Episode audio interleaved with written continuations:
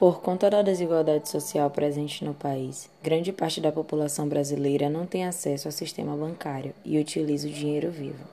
Com a pandemia do Covid-19 vieram incertezas e dificuldades, e as pessoas passaram a sacar todo o dinheiro com medo de perder para os bancos.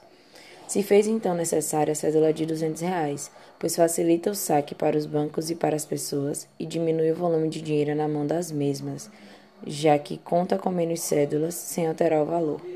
Apesar disso, ainda existem muitas dúvidas a respeito dessa necessidade, o que causa muita polêmica. Sem contar que ficamos em desvantagem comparando a outros países, pois a maioria não necessita de cédulas, enquanto nós precisamos ainda mais.